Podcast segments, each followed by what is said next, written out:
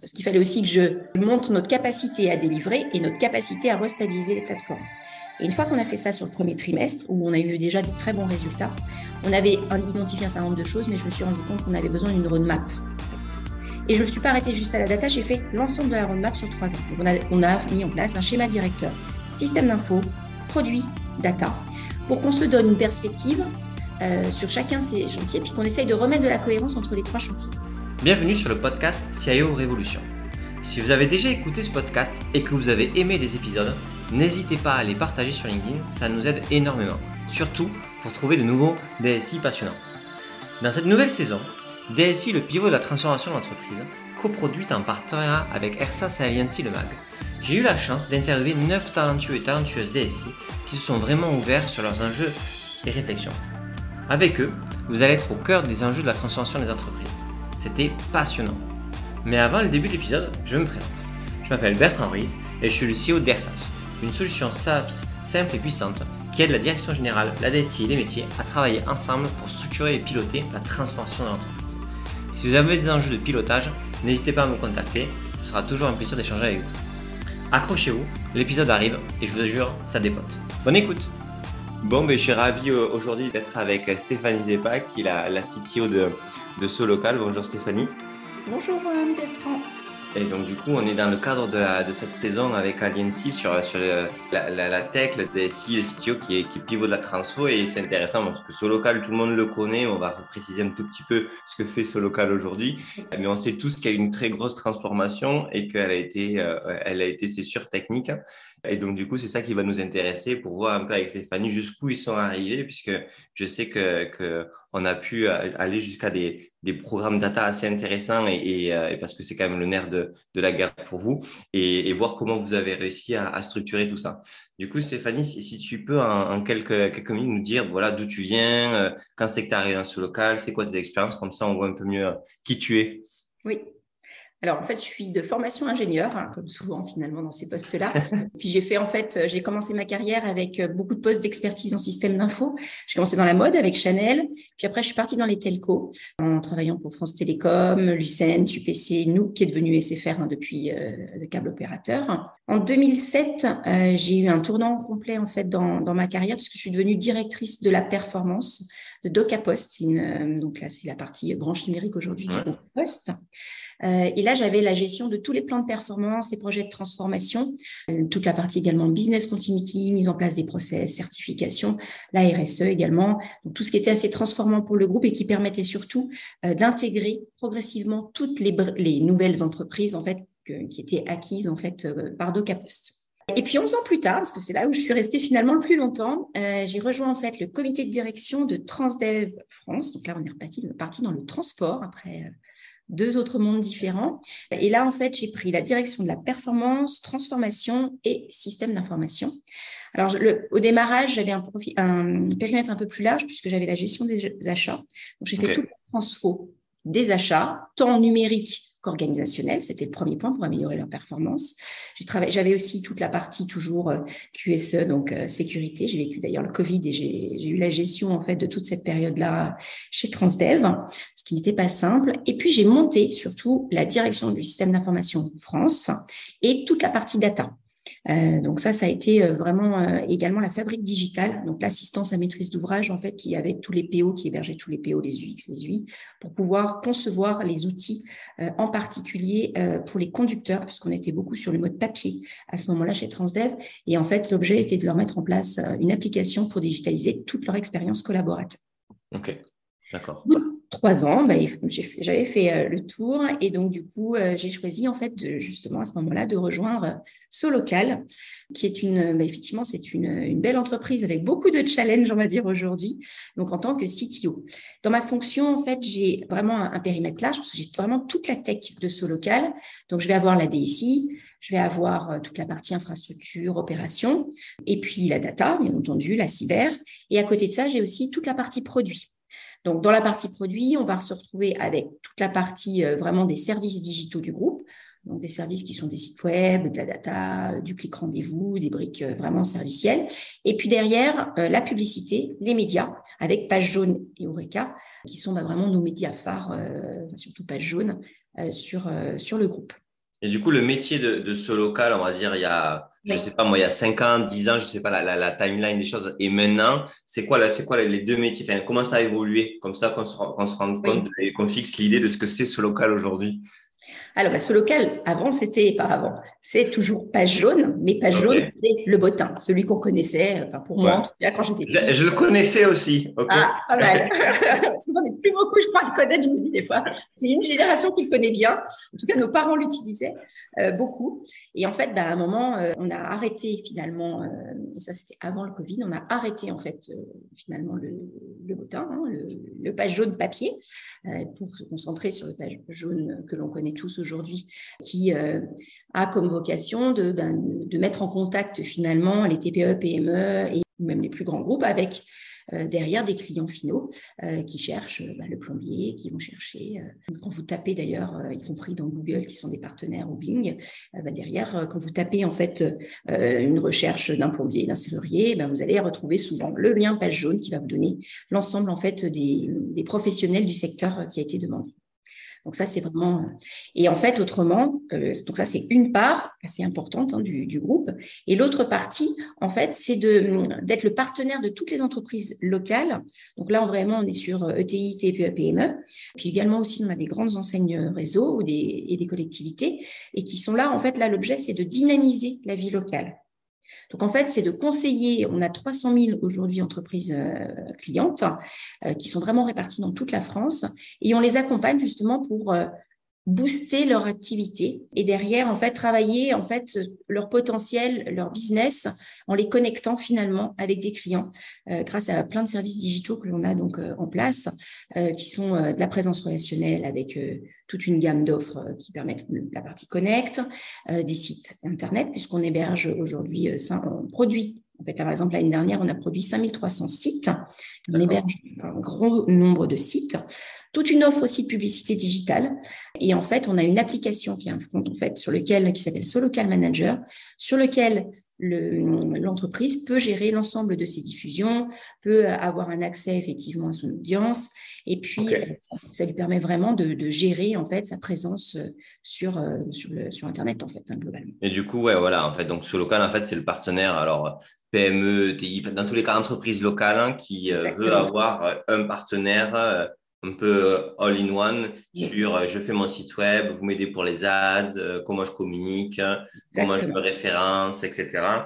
comment je peux booster mon site, comment je peux récupérer du lead, enfin, c'est tous ces sujets-là en fait. Ok, d'accord, super. Et après, c'est vrai que l'autre point, c'est vraiment le média page jaune. Et là, en fait, on, a 1,7 milliard quand même de, de recherches hein, en 2021. On a 21 millions de visiteurs uniques. Donc, globalement, euh, on a quand même un gros trafic. Enfin, c'est vraiment un gros moteur, en fait, page jaune. Et euh, on a 16 millions d'avis qui sont disponibles. Donc, c'est vraiment, euh, ce local, c'est tout ça, en fait. C'est ces deux mondes-là, en fait, qui sont au service des entreprises, toujours, pour leur faire booster leur activité, les aider à se développer, finalement. Ok, super intéressant. Et donc, du coup, euh, toi, quand tu es arrivé dans ce local, par rapport à cette transformation-là, ils ont été où? Parce que j'imagine que tu as fait partie du changement, que tu n'es pas arrivé quand tout était en ligne, que tout était, que ça marchait, etc. Donc, en gros, tu es arrivé où Et après, comment, comment ça, c'est quoi les étapes, en fait, pour arriver à, de ce que je comprends, puisque du coup, au final, à la fin, ça reste euh, un métier de, data. C'est-à-dire, euh, il faut connecter. Bon, bien sûr, tu fais de la fabrique de sites web, donc du coup, c'est du SaaS, etc. Mais si tu commences à faire un milliard et demi de recherche, plus euh, amener du lead, etc., sur un volume comme ça, si tu n'es pas orienté data, tu n'as pas de performance. du coup, voilà. Du coup, tu es arrivé où? Excuse-moi.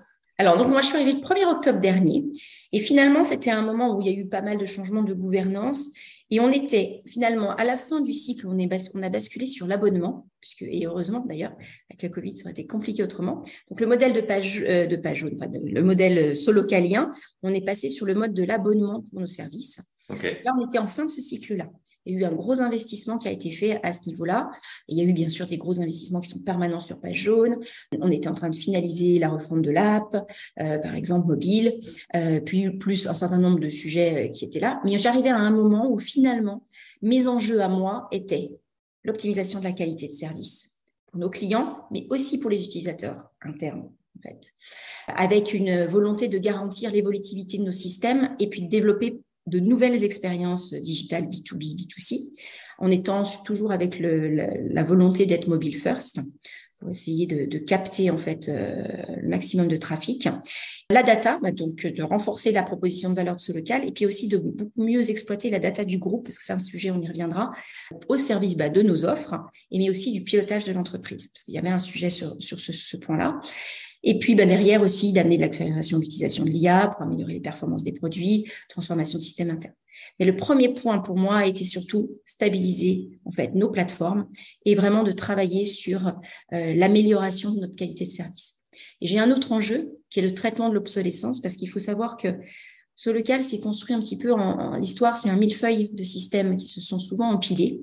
Et derrière, eh ben, à un moment, on se retrouve avec euh, des legacy. Puis du coup, il faut aller récupérer de la donnée, mais éparpillé dans plein de systèmes différents. Et tout l'enjeu, c'est justement de pouvoir arriver à, bah, changer ces systèmes progressivement. Mais ça va pas se faire en cinq minutes. Et là, c'est un, des gros chantiers qu'on a, comme par exemple la mise en place d'un ERP. Et puis j'aurai d'autres sujets sur l'année prochaine, justement pour pouvoir essayer de nous, nous améliorer et de rationaliser mon système d'information globalement. Donc en fait, euh, donc bon, es arrivé et du coup, euh, premièrement, tu essayes de stabiliser parce que y avait des choses qui n'étaient pas stables. Et est-ce que c'était stabilisé le premier sur la partie plutôt donc euh, que j'essaye, je sais que j'imagine que tu as fait des trucs critiques, mais globalement c'était plutôt, est-ce que c'était plutôt sur euh, la façon euh, de faire du produit, avoir une bonne qualité de produit, et donc du coup c'est plutôt la façon de travailler des équipes, comment on détermine les bonnes features, comment on les implémente, etc. Ou est-ce que c'était vraiment sur la partie tout l'engineering qui permet de faire ça, ou est-ce que c'était plutôt sur la partie système d'information interne de l'entreprise qui n'est pas forcément euh, ce que le client euh, directement voit, mais qui peut poser plein de soucis après. Est-ce que déjà tu as fait cette séparation-là, plutôt côté amélioration de comment on crée le produit et système ou système d'information interne, je dirais CTO, euh, CTO engineering, VP engineering versus DSI IT. Est-ce que tu as fait cette séparation-là de priorisation? Est-ce que comment ça s'est passé en fait? Oui, parce qu'en fait l'organisation, alors on est en mode agile, full agile. Donc, quand je suis arrivée, j'avais plus de 60 euh, squads hein, quand même qui travaillaient. Alors, bah, certaines sur le produit et d'autres sur le parti et si. Forcément, à un moment, ça se rejoint parce que euh, le produit, bah, il faut l'acheter. Quand on l'a acheté, bah, il va rentrer dans des systèmes et on a toute l'expérience client qui va commencer à se dérouler. Euh, et puis, j'ai aussi des sujets de plus de systèmes d'information interne. Et donc, j'ai vraiment séparé, enfin, c'est vraiment séparé parce que c'est pas les mêmes squads déjà qui travaillent dessus. Mais en fait, j'ai eu une volonté. Alors, déjà, de, de faire évoluer l'organisation. Parce qu'il y avait aussi dans ma casquette euh, un volet performance, et dans la performance, c'est toujours réduction des coûts. Euh, donc, il y a déjà eu un premier travail, essayer de se refocaliser sur nos priorités. Ça, c'était le point 1. Et donc, on s'est réorganisé pour se refocaliser sur ces priorités. Et on a bien une DSI avec des squads qui sont au service des systèmes internes. ça va être le CRM, ça va être le RP, euh, ça va être nos outils de vente, par exemple. Et puis à côté, j'ai vraiment des squads qui sont dédiés produits. Et là, euh, on va dire que l'enjeu, autant sur le SI, c'était plutôt de faire évoluer nos systèmes vers des nouveaux systèmes. Côté produit, c'était d'abord de stabiliser les plateformes, de d'évaluer en fait si les architectures qui avaient été mises en place étaient pertinentes justement pour apporter la qualité de service attendue, et sinon de les faire évoluer. Et j'ai eu un temps tout au début d'année, le temps qui a permis aussi de mieux prioriser les projets surtout côté produit. Ce que j'ai, ce qu'on a travaillé avec les équipes, euh, il y a eu la volonté de mettre la fameuse méthode erreur budget, qui consiste à tant qu'on n'a pas atteint la qualité de service attendue, je ne rentre pas de nouvelles features. Ok. Travailler là-dessus. Ça n'a pas été facile parce qu'en fait, euh, c'est compliqué et c'est frustrant. Alors, c'est frustrant pour le métier parce qu'en fait, il ne voit pas forcément tout de suite le bénéfice pour lui, puisque lui, il veut juste rajouter de nouvelles fonctionnalités. la partie tech, c'est moins. Et en fait, ça a une vraie, un vrai point positif pour nos clients finaux, puisque globalement, si j'ai une qualité de service et une plateforme qui est beaucoup plus stable, bah derrière, j'ai une expérience client qui est bien meilleure. Et donc, ça a été un des premiers enjeux. Et ça, on l'a fait sur le premier trimestre. Et puis après, effectivement, sur les produits, on avait identifié euh, et, priorisé aussi un certain nombre de sujets, alors qui pouvaient être des traitements de l'obsolescence de certaines euh, plateformes produits, euh, pour arriver à remonter au niveau du marché, voire à dépasser le marché, donc en embarquant des nouvelles fonctionnalités. Il peut y avoir ce, type, il y a eu ce type d'actions qui sont parfois même encore en cours. Il y a eu des lancements d'offres aussi, mais en étant en MVP En fait, vraiment, euh, on, est reparti de ce modèle-là en, essayant justement de réduire le temps de développement des offres. Et là, on, a réussi effectivement à accélérer vraiment, à diviser plus que par deux le temps de, développement d'une offre en se focalisant sur vraiment euh, l'essentiel. Et puis derrière, de se dire, on ira fonctionner en itération. Ça a vraiment été ces enjeux-là. Et puis à côté, bah, j'ai mon sujet euh, SAP, ERP e pour le coup, euh, que l'on est en train de mettre en place. On est en train de réfléchir à la mise en place d'un CPQ pour nous affranchir nos X outils de vente. on a tout plein de travaux en parallèle là-dessus. Et puis à côté, j'ai toujours ce média page jaune, où là, j'ai vraiment des travaux plutôt sur les moteurs, sur enrichir notre capacité à mieux comprendre en fait ce que tape l'utilisateur pour lui envoyer du contenu qui est le plus pertinent possible. Et puis de travailler justement sur la mise à jour des contenus euh, qui est un sujet surtout qu'on est interfacé à Google, Facebook, euh, Bing, euh, Microsoft, plein plein plein de médias et donc nous assurer que ce que l'on pousse en fait comme données est bien celle qui est retenue au final par les autres en fait partenaires que l'on peut avoir. Et ça c'est un enjeu aussi c'est pas si simple euh, parfois de travailler avec ces gros acteurs. Oui, bien sûr. Et euh, ça, peut être opaque. Donc, euh, ok. Donc, tu avais 50 squads, tu as, réduit, la, as réduit les, projets en soi, tu as ralenti aussi le, fait de dire on, va, on va un peu réduire ce cours à la feature et restabiliser en qualité parce que derrière, après, on se le prend en bug ou en. Ou et on a, on a vu négatif, qui est l'objet aussi de ça n'arrive plus en fait. de ça. Donc ça, ça a été ton premier step, on va dire, organisationnel produit. Ensuite, euh, travail de organisation, euh, euh, tooling interne, RP, etc. Et donc du coup, est-ce que, parce que ça, ça peut être aussi un peu infini, tu vois, on va dire qu'il y a le legacy d'avance le, legacy concret d'aujourd'hui. quoi. Donc, du coup, il y a une question, même si on essaye quand même, les technologies ont évolué. Moi, je suis pas trop d'accord avec ça. En fait, on, peut, on le pense mieux, il y a plus d'interconnectés, on, est moins, on est moins ERP central qui fait tout parce qu'on sait qu'après, on peut plus le bouger. Donc, on essaye de faire aussi du best of breed, même si des fois, c'est un peu compliqué pour être un peu plus résilient. Mais en fait, à quel moment tu te dis, Bon, maintenant qu'on a mis ça en place, qu'on a mis l'organisation, que les équipes euh, travaillent bien, etc., on va pouvoir lancer une stratégie euh, euh, data. Parce qu'en gros, le truc stratégie data, moi, des fois, je le vois, si c'est pas mettre un Power BI, quoi. Ça, c'est tout mettre dans un ETL, ça, ça, dans une data warehouse avec un ETL, ça, ça, ok, d'accord, c'est mais c'est pas ça la, la stratégie. Donc c'est beaucoup plus, beaucoup plus poussé, beaucoup plus dur aussi. Voilà. À quel moment tu t'es dit, ok, on peut le faire, on peut commencer à le faire maintenant? Alors, je l'avais en tête dès le début d'année. Maintenant, j'avais mes chantiers organisationnels et qualité de service, parce qu'il fallait aussi que je monte notre capacité à délivrer et notre capacité à restabiliser les plateformes. Et une fois qu'on a fait ça sur le premier trimestre, où on a eu déjà de très bons résultats, on avait identifié un certain nombre de choses, mais je me suis rendu compte qu'on avait besoin d'une roadmap, en fait. Et je ne me suis pas arrêtée juste à la data, j'ai fait l'ensemble de la roadmap sur trois ans. Donc, on a, on a mis en place un schéma directeur, système d'info, produit, data, pour qu'on se donne une perspective euh, sur chacun de ces chantiers, puis qu'on essaye de remettre de la cohérence entre les trois chantiers, parce que c'est aussi un sujet, euh, parce que bah, pour la data qui va être éparpillée dans X systèmes, bah, il a fallu aussi se poser la question de qu'est-ce que l'on veut faire à trois ans sur ces différents domaines. Donc ça, ça a été tout le chantier à partir de... On a commencé en fin d'année, et on a vraiment eu des résultats euh, sur mars-avril, où on a créé schéma directeur, donc SI à trois ans, la vision produit, la roadmap produit également à trois ans. Et sur la data, là, c'était un petit peu plus touchy, on va dire, euh, c'est que là, il fallait réfléchir organisation d'abord et feuille de route de la même façon. Alors, pas forcément à trois ans, mais déjà se donner une feuille de route pour l'année, puis derrière se donner une perspective, en fait, de à trois ans, bien sûr, mais aussi, d'ailleurs, d'évaluer ce qui avait déjà été fait. En fait, le CDO précédent euh, avait travaillé sur toute une stratégie, et l'enjeu, c'était de s'assurer qu'on n'était pas parti euh, au mauvais endroit, qu'on avait mis la bonne architecture, que le sens a été donné, et puis de regarder si au niveau organisation, ça fonctionnait bien et que ça apportait la satisfaction de nos utilisateurs et qu'on arrivait bien à adresser les points. Et c'est là où justement on s'est rendu compte que bah, l'organisation data euh, au sein de ce local demandait à mettre en place une gouvernance, par exemple, qui n'existait pas du tout, en fait, réellement. Donc on se retrouvait avec de la data utilisée, parce qu'en fait, il y a eu une volonté à un moment de faire data as a service, donc toute la data était disponible, sauf que quand l'interprétation se mettait en place, là, c'était plus compliqué. Donc on avait une vision opérationnelle, marketing, puis on avait une vision financière, et pour rejoindre et faire le bridge entre les deux, là, c'était compliqué. Euh, quand tu dis ça, ça veut dire quoi? Ça veut dire que les gens, en fait, euh, interpréter différemment une même donnée en fonction du service dans lequel ils étaient? Parce qu'ils n'étaient pas la même définition? Exactement. Bah, c'est le sujet de la définition. C'est d'abord la définition finalement. C'est quoi un client? Ne serait-ce que c'est quoi un client? Ouais. C'est pas comment on le voit. Est-ce que c'est un client? Associé à son contrat? Est-ce qu'un contrat est vraiment un client ou est-ce que c'est sa somme de contrats On a plein, il y a plein d'enjeux et, finalement ces éléments-là, euh, il, y avait eu des décisions précédentes pour pouvoir essayer de poser certains éléments, mais c'était vraiment pas exhaustif. Et puis surtout, ça avait été remis en cause par certaines directions. Donc certaines étaient restées dans le modèle initial, puis finalement, on se retrouvait avec euh, plusieurs modèles. Et donc l'enjeu, c'était de se dire ça et de se dire, on va mettre en place une gouvernance qui va réunir l'ensemble des métiers, parties prenantes et qui ont besoin d'exploiter cette data et de réfléchir ensemble aux use cases qui sont pertinents.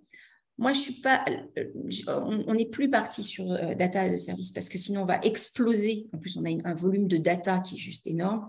Donc, à un moment, on est plutôt reparti sur on a des use cases, méthode des petits pas, de quoi j'ai besoin, qu'est-ce qui va servir mon business euh, et quels sont vos besoins à vous et, à travers le use case, essayer de, fournir la data, les KPI, tout ce que l'on va avoir besoin de, de, récupérer. Alors, on est très orienté pour l'instant pilotage de l'entreprise, même si on se nourrit de données clients pour pouvoir arriver à mieux piloter l'entreprise pour gérer notre churn, pour gérer un Oui, bien sûr. Mais du coup, euh, si j'ai. Alors, parce que je n'ai pas compris un truc. Oui. Il y a deux questions. Le premier, c'est. Euh, j'ai l'impression que tes chantiers, tu en as plusieurs. Toi, tu les avais en tête tous, mais à quel moment tu peux dire, OK, maintenant, on peut appuyer sur les entreprises et euh, opérationnellement, les OK, OK pour commencer à repenser sa, son organisation data? C'est ton, ton numéro un qui était demande, c'est le marketing qui gueule, c'est, enfin, tu vois, est-ce que c'est une, euh, une concomitance de personnes en interne qui disent c'est le moment, ou est-ce que c'est toi qui dis maintenant qu'on a mis ces bases-là, on va pouvoir investir le temps là-dessus? C'est ma première question. Et la seconde, sur la question des petits pas, et on y reviendra, c'est est-ce que du coup, ça veut dire que maintenant, il n'y a plus, euh, il y a plus euh, un endroit simple où on va prendre la donnée et du coup, il y a toujours une interaction humaine pour pouvoir redéfinir qu'est-ce que tu veux, comment tu le veux pour qu'on soit sûr de la bonne définition? Voilà, c'est une des questions. Alors, la première sur comment ça s'est décidé, tout ça. Alors, la data, depuis le démarrage, mon DG me l'avait mis dans la feuille de route parce qu'il y avait un sujet. Il y avait un sujet surtout sur la data entreprise dans un premier temps qui était j'avais une vision financière et elle ne se réconciliait pas forcément avec notre vision opérationnelle. Et donc, en fait, la vision financière euh, était le, ce qui était retenu de toute façon. En plus, il y avait un gros travail sur ces sujets-là. Mais de l'autre côté, quand il fallait réconcilier les deux, là, c'était compliqué. Donc, en fait, on s'est vite rendu compte que bah, il fallait repartir à la base. C'est quoi un client pour constituer notre parc opérationnel? Et est-ce que les définitions qui avaient été euh, mises en place euh, deux ans avant étaient toujours les bonnes? Et comment il fallait les enrichir? Donc, il y a eu une volonté commune de l'ensemble des parties prenantes, hein, parce que à la fois au COMEX, on est six, donc c'est vrai que c'est plus facile d'arriver à réconcilier tout le monde. Et, une, et un constat qu'on avait un sujet, ne serait-ce que pour un meilleur pilotage de l'entreprise plus efficace et performant, il fallait qu'on arrive à travailler ce sujet-là. Maintenant, bah, comment le travailler? Donc, c'est pour ça qu'il y a eu cette feuille de route data qui avait été missionnée par l'ensemble du COMEX. Et qui a été, euh, tout le monde a, parti, a été partie prenante, hein, tous les métiers ont participé, se dire c'est quoi le constat, de quoi on a besoin, comment on s'organise pour le faire? Et quelles sont nos priorités finalement? Et puis, une fois qu'on a ben, justement, euh, avec les équipes, puisque là, on était plutôt au niveau opérationnel, même si on a bien entendu interviewé chacun des membres du COMEX, euh, derrière, en fait, on a fait une proposition de feuille de route et d'organisation, en expliquant aussi que l'architecture qui était en place était la bonne, et que derrière, il y avait des optimisations à faire, bien sûr, parce qu'il y a toujours des optimisations, le monde va très vite et du coup, on a toujours des possibilités d'intégrer de nouveaux outils ou de travailler davantage, enfin mieux sur certains points. Mais globalement, on avait un socle technique qui était plutôt pas mal, qu'il fallait continuer de l'enrichir. Et par contre, la méthode qui allait être utilisée était plus de leur offrir toute la donnée, parce que ça nous fait exploser les compteurs hein, aussi, il hein, ne faut pas oublier. Euh, derrière, ça coûte beaucoup d'argent, alors que finalement, on utilise très peu de données. Alors que quand on passe sur le mode use case, bah là, on va être plus frugal sur la partie donnée, on pourra aussi être parfois plus rapide, et puis derrière, ça va adresser vraiment un pays, une entreprise, et permettre de donner un accès à la donnée plus qualifié, parce que c'est aussi le sujet de comment euh, j'ai une donnée de qualité au final, en ayant réconcilié finalement dans la maison toutes les définitions, parce que c'est ça aussi. Ouais, en fait, tu avais un enjeu donc, de coût, forcément, mais aussi de. Euh, en gros, tu n'as pas vu comment tu te disais. Ben, on reste sur le data service, mais on va faire un travail de définition commune. Ça, tu t'es dit, ça va jamais marcher. ça va prendre des années, en fait. j'ai trop de systèmes. En fait, j'ai un nombre de systèmes tels mhm. et de transformation même à certains moments de la donnée qui est tel que ça demanderait un travail où finalement, je ne vais jamais réussir à servir le client de façon pragmatique et rapide. Or, j'avais aussi un enjeu d'accélérer. Donc, à un moment, bah, il faut réduire l'ambition, entre guillemets. Je sais pas si on a plutôt changé d'ambition et on s'est dit, là, on va basculer sur plutôt, effectivement, des use cases et ça, on va le délivrer au fur et à mesure. Et ça colle plutôt pas mal parce que quand j'échange, on, a, on a un membre du COMEX qui vient d'arriver et on échangeait euh, sur euh, son pilotage. Alors, il me dit, mais moi, j'ai besoin de quelques indicateurs, j'arrive pas à les retrouver. J'ai des données dans tous les sens, j'ai du Excel dans tous les sens. On me donne, on livre des données euh, qu'on a récupérées. Mais au final, bah, je n'ai pas tous les jours euh, un endroit où je peux juste me dire, OK, on en est où sur telle région, on fait comment. Et ça, ça c'est trop complexe aujourd'hui à avoir. Donc, du coup, euh, si je prends une analogie, euh, c'est un peu le côté, tout le monde aurait envie d'avoir un moteur de recherche vocal où tu poses une question, le mec, le truc te répond, il t'explique bien la vie, etc. Et en fait, euh, ça, c'est une vision très lointaine et ça serait trop cool. Et en fait, on pourrait penser que ça arriverait rapidement, type quand Siri est sorti, on pensait que c'était ça. Et en fait, ben non, on va continuer encore à faire le moteur de recherche, à marquer trois mots, à voir une série, à regarder dedans. Et en fait, il y a des étapes intermédiaires aussi de maturité de société où euh, déjà travailler bien les use cases avant de dire on met toute la donnée. Ça peut aider aussi à structurer plus rapidement tout en apportant la valeur et en évitant de passer aussi du temps à définir des choses sur lesquelles aussi on peut-être on manque de recul. Oui, et puis on ne sait pas forcément ce qu'on veut. En fait, parce que on, en fait, on s'en est rendu compte, d'ailleurs, on s'en rend compte dans les ateliers. Quand on demande, mais en fait, vous voulez toute la donnée, mais pour faire quoi? Et là, silence. Ouais. Tu me la donnes, je, vais, je verrai ce que j'en fais. Oui, mais bon, en fait, à un moment, si tu veux une donnée qualifiée et propre pour faire on ne sait pas quoi, mais en fait, à un moment, bah, il faut quand même qu'on arrive aussi à réconcilier ça. La maturité, parfois, côté métier, n'est pas toujours encore là, en fait. Et, tu, et, on peut avoir un nombre de data scientists qui vont chercher, qui vont avec. Mais oui, mais OK, mais pour faire quoi? Parce que derrière ce local a aussi un, un enjeu de se transformer vite de développer son business, d'augmenter son chiffre d'affaires, son EBITDA. Donc, il y a tous ces enjeux-là financiers qui font qu'on n'a pas le temps d'attendre euh, des études prospectives de choses qu'on fera peut-être dans 10 ans, mais qui ne vont pas nous servir au quotidien pour améliorer finalement notre performance euh, réelle aujourd'hui. Euh, est-ce que tu penses que c'est aussi le fait c'est humain, quoi? C'est-à-dire, on te parle du, de l'IA, d'une technologie machin, et en fait, on a tous des fois ce, ce, biais de dire, ah, il y a un peu de magie qui fait que si je l'ai, ça va forcément aller plus vite, mais etc. avant d'être, tu vois, désabusé un peu par le fait que c'est plus compliqué, que c'est pas, etc. Et que donc, du coup, ben, c'est pas évident d'enlever cette magie-là aux gens qui pensent que ça va le faire. En même temps, s'ils ont vu que quand tu, que ton prédécesseur, quand il a mis la data à service, il s'en savait pas trop, peut-être qu'il s'était rendu compte que peut-être on pouvait faire différemment peut-être, je ne sais pas, c'est, est-ce que tu penses qu'il y avait ce côté effet un peu, bon, on a compris que peut-être qu'il fallait nous accompagner un peu plus dans l'utilisation? Alors oui, ça dépend des populations, je trouve. Aussi. On a un gros service marketing, donc là, ils vont avoir moins besoin peut-être d'accompagnement que d'autres métiers opérations qui sont beaucoup plus dans récupérer les données de l'entreprise pour pouvoir arriver à mieux gérer, mieux vendre, mieux travailler l'expérience client. et où là, on est encore trop sur de l'Excel, à mon, à mon, sens, parce que finalement, euh, on a tellement de systèmes qui gèrent notre expérience euh, client. Au final, bah, aller capter cette donnée-là, on n'a pas encore euh, suffisamment investigué et travaillé sur des use cases assez simples pour justement leur donner et leur faciliter la vie, éviter qu'on ait 10 personnes qui triturent du fichier Excel pour donner une qualité, pas forcément de, une donnée pas forcément de qualité en plus. Parce que c'est ça aussi le sujet. Hein, c'est OK, on peut avoir plein de données, mais si elle est fausse, on aura une tendance. Si ça bouge, ça aura une tendance, mais au final, ouais. toujours une donnée fausse. C'est toujours le problème. Donc voilà, donc je pense que c'est vraiment en fonction de la maturité des équipes. Euh, après, sur la magie, je suis assez d'accord. Enfin, je suis même complètement d'accord. C'est aussi pour ça que je fais cette, cette méthode des petits pas, parce que je pense qu'il faut démontrer par l'exemple comment on peut améliorer les choses et donner de la performance à euh, un produit, un service, en l'affranchissant de, de, tâches plus manuelles qui lui prendraient beaucoup plus de temps que l'on n'a pas mhm. forcément, ou qui nous coûteront trop cher au regard de ce que ça va pouvoir euh, délivrer avec de l'IA directement. Donc, on utilise, moi, et puis c'est une volonté que j'ai de continuer d'utiliser l'IA, mais vraiment sur cette méthode de petits pas. Et là, parfois, de se faire aussi accompagner de, de, start-up, même externes, hein, parce que c'est un des enjeux aussi que j'ai chez Solocal, c'est qu'on peut faire plein de choses nous-mêmes. C'est une boîte tech qui a toujours fait ses produits. C'est ce que j'essaye d'expliquer depuis que je suis arrivée. C'est OK, mais parfois, aller faire un partenariat avec une start-up va être un vrai booster nous permet de mieux nous concentrer sur là où on a de la valeur et prendre une, une, start-up qui a tellement avancé, elle, que le temps qu'on la rattrape, elle en sera déjà tellement plus loin que globalement, bah, on a intérêt à faire aussi ces partenariats pour avoir aussi cet accompagnement euh, et, euh, et, d'avoir effectivement euh, une accélération finalement dans, ce que l'on va délivrer. Et ça, c'est un vrai plus aussi. Donc, je trouve qu'il ne faut pas s'empêcher de regarder autour ce qui peut nous aider aussi à aller plus vite.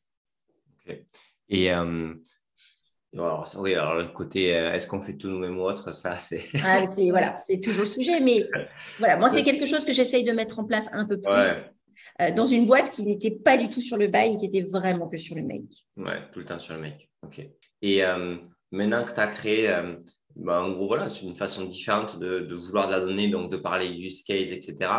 C'est quoi l'interface que tu mets? Comment tu, c'est quoi les équipes qui font que, c'est quoi le processus? Par exemple, tu vois, tu as quelqu'un qui a, ah, je pense que j'aimerais faire un truc comme ça, et tu as un, rendez-vous tous les 15 jours avec des personnes de métier IT où ils travaillent des use cases.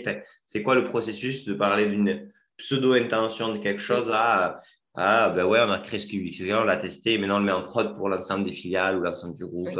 Comment, ça se passe? Alors en fait, on a, trois squads hein, sur la data aujourd'hui qui ont donc des interactions avec les métiers. Donc on met en compte, là pour le coup, on met en contact vraiment un certain nombre de profils des squads. On va avoir le tech lead euh, qui va être là en particulier. Euh, il va travailler avec le PO. Euh, on va pouvoir lui rajouter le QA. Enfin, il y, a un certain nombre de personnes qui vont venir en fait en atelier. Donc on travaille sur les en atelier pour bien comprendre le use case. Et après, derrière, il y a quand même un comité global en fait euh, de gouvernance data qui va valider, OK, c'est bien la priorité. Parce qu'à un moment, on a un backlog et on a tout est prioritaire, hein, tous les métiers sont prioritaires. Sauf qu'à un moment, il faut qu'on arrive à réconcilier et donc à trouver aussi le plus petit dénominateur commun à tous ces métiers qui va permettre de servir tout le monde et qui va faire qu'on va pouvoir produire quelque chose qui va adresser un besoin réel, mais qui aura aussi euh, pas fait de frustration euh, en disant ah, bah non, moi j'aurais voulu ça. Et ben non, en fait, il faut qu'on construise déjà notre socle qui va être valable pour tout le monde. Donc ça, c'est le premier enjeu, c'est ce sur quoi on est aujourd'hui. Donc c'est vraiment un comité de gouvernance qui travaille là-dessus. Après, ce comité de gouvernance a, euh, des présentations aussi, euh, en particulier quand on construit le budget, au niveau du COMEX, pour pouvoir nous assurer qu'on est bien en lien avec la stratégie, qu'on fait bien, qu'on est bien, on livre bien des éléments qui sont au service de la stratégie globale. Donc, on a toujours un retour vers les membres du COMEX pour nous assurer que le besoin identifié par leurs équipes, parfois, est bien celui qu'ils attendent. Parce qu'on a toujours un risque de distorsion entre ce que veut le COMEX et ce que veulent les équipes. Et en fait, entre les deux, il faut qu'on trouve euh, ouais, faut, faut, un équilibre. dans tous les cas, il y a, si tu parlais de, on parlait de silos, euh, tout le monde parle des silos horizontaux, hein, on passe le market, etc. Mais il y a aussi un très gros silo vertical eh euh, qui, doit être cassé aussi. Euh, ça, fait partie de nos combats. Et, euh, Surtout que juste pour ajouter à ça, tu vas avoir des, des personnes qui s'auto-alimentent. Mais quand tu leur demandes quel est le client final finalement pour toi, là, à part la personne elle-même, donc c'est là où il faut aussi arriver à déjouer ça pour que ce soit bien au service d'un besoin de l'entreprise, dans des entreprises qui aujourd'hui, parce que ce local, ça bouge en termes de management, on a des gouvernances qui tournent, hein. enfin, il faut le savoir, ça fait partie du jeu aujourd'hui de beaucoup d'entreprises. Et du coup, il faut toujours être accord avec euh, le dernier qui est arrivé, parce que lui, il va devoir délivrer quelque chose, et donc il faut qu'on s'assure à recaler bien la stratégie. Donc, on a vraiment des, des moments entre l'équipe data, alors là plutôt au niveau de la, des, têtes, hein, la tête, avec justement les membres du COMEX pour s'assurer que l'on est toujours raccord avec la stratégie globale. C'est important en fait de garder ça. Et de ne pas le faire qu'une fois par an, parce que je pense qu'on peut très avoir développé un truc puis qui est tellement loin finalement de ce qu'ils attendaient que. Bah, si, tu si, tu dis que ta boîte elle est full agile et que tu te vois une fois par an pour réparer de ça, il y a un souci dans les. Ah oui, c'est vraiment pas comme ça. Quoi. Mais parfois, on peut quand même avoir finalement se rendre compte que c'est pas fait finalement. Bien sûr. Après, il y a, il y a la, il y a l'énergie, la rigueur, le temps, euh, quelqu'un qui anime, qui anime ça. Et puis la volonté du COMEX de participer. Parce qu'on peut avoir des membres d'un COMEX qui sont absolument pas là-dedans. Ouais. Et qui délèguent. Ouais, qui Et finalement, quand ils ont la livraison, c'est pas ce qu'ils voulaient. Bah oui, mais, mais ils sont pas là-dedans. Donc en fait, c'est ça aussi qu'il faut arriver à. Il y a de la pédagogie à faire à tous les niveaux de l'entreprise pour ça. Est-ce que tu dirais qu'une euh, façon de faire, euh, euh, moi je ne suis, pas très fan, je ne suis pas un, dogmatique du, save, de machin, etc., mais il y a des grands principes. Donc toi, tu as un programme data qui correspond à un objectif d'entreprise, d'être X, Y, Z, ça, ça, reste des fois les secrets. Et dans ce programme-là, sur un an, deux ans, trois ans, vous y mettez X millions d'euros en prestat mais aussi X jours. Ça, c'est ce qui a été voté en COMEX. Il y a les objectifs. Et ensuite, après, c'est aux équipes de nourrir par des demandes, des projets, etc. Dans ce cadre-là, dans ces objectifs-là. Et vous, vous allez prioriser dans ce cadre de gouvernance data euh, par quarter. Qu'est-ce qu'on fait en priorité ou autre, en vous assurant que les budgets globalement sur l'année, sur les trois ans, ce n'est pas déconnant par rapport à ce qu'on essaie de faire. C'est comme ça que ça fonctionne c'est exactement comme ça que ça fonctionne. Et ce que je veux rajouter cette année, sur lequel on, a, moins travaillé l'année dernière parce qu'on avait d'autres enjeux, c'est qu'est-ce que cette data va nous rapporter derrière? Donc, quel est le ROI ou l'équipe Pourquoi? On le fait? Et comment on le mesure? Parce qu'en fait, je me suis rendu compte que, mais c'est valable partout, c'est que souvent on développe quelque chose. Alors, des fois, ça passe plus ou moins, c'est plus ou moins facile, voilà. Mais après, on oublie de mesurer l'enjeu du pourquoi on a fait ce qu'on a fait et, de le mesurer dans le temps pour s'assurer qu'on remplit bien la promesse. Alors, la promesse chez Solocal, ça va être une promesse d'audience, ça va être une promesse de nouveaux clients, ça va être une promesse de développement de business, ça va être plein de, plein de choses. Et puis au niveau de l'entreprise, ça peut être l'amélioration, enfin, par exemple, de dégager du temps à une, relation client pour qu'elle se concentre mieux sur le traitement de son client euh, et qu'elle nous permette d'améliorer le NPS ou qu'on ait moins de churn, etc. Et ça, parfois, on refait plus le lien entre nos projets et ce qu'on a livré et ce que cela délivre vraiment pour la performance de l'entreprise. Et donc ça, c'est quelque chose que je vais essayer de remettre en place. C'est pas facile, hein. c'est pas toujours facile. Non, ouais. Moi, moi, ce que je vois sur ça, c'est que il y, a une vraie, il y a un vrai enjeu que la personne se, se, pose sur le gain qu'elle recherche. Ça, c'est même dans sa construction mentale de ce qu'elle veut, ça permet de, de, savoir faire le focus dans le use case, hein. sinon on est souvent trop large ou autre. Par contre, la, la mesure est euh, dans le temps. Oui. Ce que je vois, c'est que c'est quasiment impossible par rapport, si je parle au nombre de, choses qu'on fait et, euh, et aussi euh, les, des paramètres qui changent en fait en cours de route, de contexte ou autre. Et, euh, et quand j'interroge pas mal de gens qui ont essayé de faire ça ou autre, il y a beaucoup de contrôle. ceux qui ont poussé la démanique, c'est beaucoup de contrôle interne de gestion, pseudo-geek, enfin, tu vois, qui sont pas que parentésiens. Et en plus de ça, ils y arrivent que quand les périmètres changent pas de la boîte. Ça. Et en fait, aujourd'hui, les périmètres changent beaucoup. Mmh, et du coup, je me demande euh, que voilà, est-ce qu'il y a d'autres façons de penser l'évaluation euh, a posteriori de, des choix, tu vois, c'est des vraies questions aussi. Alors, je ne sais pas s'il y a d'autres façons de penser. Je pense qu'il faut surtout toujours se challenger en fait quelque part. Donc, il ne faut pas hésiter à un moment à se poser et puis à se dire est-ce que c'est bien ce qu'il fallait faire que l'on a fait euh, pour arriver à à capitaliser sur bah, les erreurs parce qu'on a tous droit à l'erreur. Enfin, à un moment, il faut aussi prendre les erreurs. On aurait développé quelque chose qui finalement n'apporterait pas en fait la valeur attendue. Bah, il faut se donner aussi ce droit à l'erreur et se dire bah, ok, comment on pourrait faire autrement? Euh, donc, je pense que c'est pas facile effectivement à mettre en œuvre. Je pense qu'il faut pas mettre non plus euh, une tonne de, de, mesures euh, a posteriori. Il faut parfois se donner juste soit un indicateur, une tendance. il faut, faut, réfléchir en fait vraiment de façon très pragmatique finalement sur ce que l'on veut, pas forcément sur du long terme pour justement s'affranchir de ce sujet de changement d'organisation, de gouvernance, etc. Après, la data, pour moi, si on la construit bien, elle doit s'affranchir de l'organisation à un moment.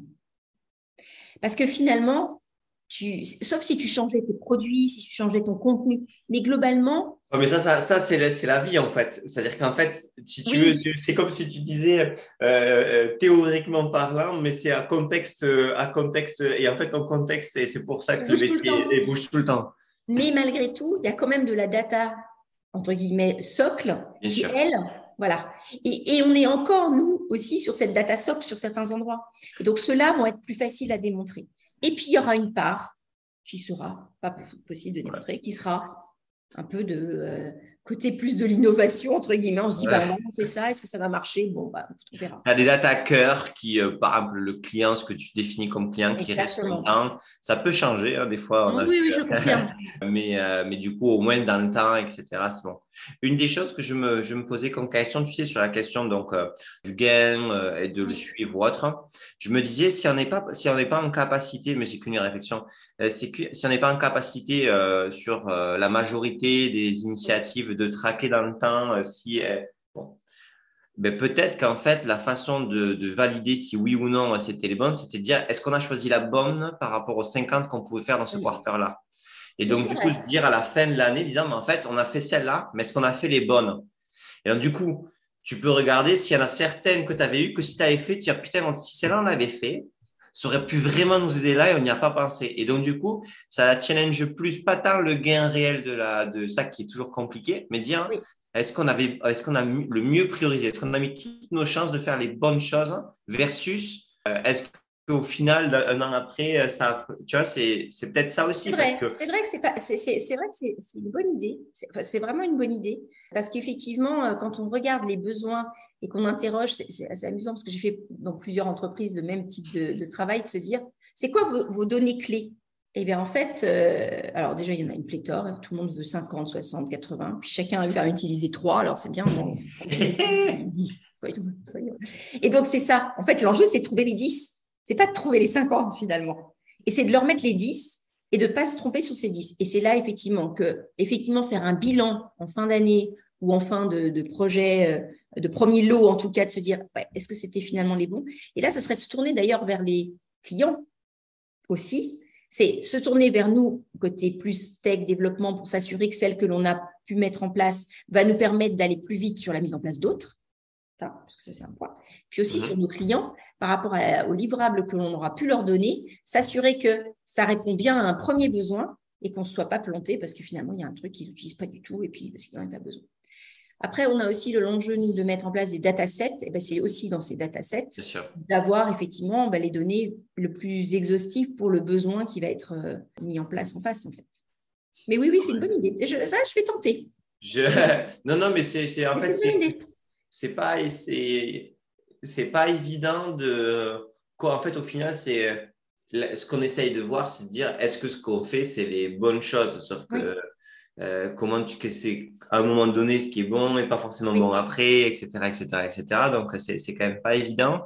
Et euh, et je trouve aussi que si on est sur que du full gain tout le temps, on retombe sur du ROI. Les ROI sont compliqués à calculer sur plein de choses, donc c'est pas adapté. Un ROI sur un très gros projet euh, structurant, oui, d'accord, mais sur toutes les initiatives qu'on a. Euh, même si la somme de ces initiatives-là, c'est compliqué, quoi. Donc, euh, c'est un peu la B-testing de, Google. Quoi. Oui, si tu as 10 000 personnes qui viennent sur une page, tu peux faire deux pages différentes et regarder si elle qui fonctionne le mieux. Mais bon, il faut déjà avoir du. Euh, On n'est pas tous Google. c'est ça. Et, euh, et aujourd'hui, du coup, c'est quoi les. Si tu disais la, la prochaine grande euh, étape, c'est donc c'est les gains, c'est de regarder comment tu priorises. C'est quoi d'autre? Alors, c'est prioriser, ça c'est ce sur quoi on est. C'est au regard de ce qu'on va livrer sur fin d'année, se projeter sur 2023, se donner nos réels enjeux. Et c'est surtout que la gouvernance soit vraiment ancrée, parce que c'est pas simple aujourd'hui. On a quand même, euh, on est quand même dans une entreprise où on a quand même beaucoup de profils data euh, répartis dans toute l'entreprise et qui aujourd'hui euh, sont à remettre bien en phase les uns avec les autres au service d'un business commun et donc bah, d'essayer de canaliser les énergies aussi de part et d'autre donc ça, c'est un point avec une, en mettant en place cette gouvernance pour éviter de s'éparpiller, parce que c'était un peu quand même le cas avant, c'est que en gros, les métiers avaient chacun leur squad, qui ne se parlaient donc pas, et, et globalement demander à la squad, euh, bah, tu me fais ça, tu me fais ça, tu me fais ça. Sauf que là, et, tu vois que le mot squad agile versus le les projets, c'est la même chose en fait. Mais oui. et là, on se dit, ah mais non, en fait, pas comme ça que ça va. Ça, c'est pas pour ça qu'on a fait ça. on a transversalisé. Donc, c'est un enjeu de leur faire comprendre, parce que certains ont quand même cette volonté. Ah non, non, non, mais euh, moi, euh, je, veux, euh, je veux effectivement que ma squad, elle me fasse ça. Oui, mais en fait, c'est pas dans la stratégie globale. Donc, je t'explique, on va pas faire ça comme ça, on va faire autrement. Et c'est ça, cet enjeu-là. Et c'est de l'ancrer. Et puis, de faire la démon. En fait, moi, j'estime qu'il faut toujours faire la démonstration par l'exemple. Donc, c'est d'arriver à montrer les choses. c'est comme ça que ça va pouvoir fonctionner. Bon, mais top, Stéphanie. J'ai bien compris. Je pense que ça va aider pas mal de nos auditeurs à, avoir un petit peu en structuration. si on a des DSI qui, qui mettent en place les recherches, est-ce qu'ils peuvent te contacter sur LinkedIn, par email? Aucun problème, avec plaisir. ils, diront qu'ils viendront du podcast, qu'ils t'ont écouté, qu'ils ont un programme de transformation data. Donc, euh, c'est cool. Non, c'est toujours intéressant, puis ça permet de s'enrichir les uns les autres. En fait, je trouve qu'aussi, ça, c'est important de faire un retour d'expérience, positif ou négatif, mais c'est important Super, Stéphanie, merci beaucoup. À bientôt. Bon, ben, j'espère que vous avez apprécié cet épisode. Hein. N'hésitez pas à le partager sur LinkedIn en me taguant, je répondrai à vos questions et mon interview le fera aussi avec plaisir. C'est super important pour faire connaître le podcast et ça nous motive à faire toujours de nouveaux épisodes. Encore merci pour tous et on compte sur votre partage.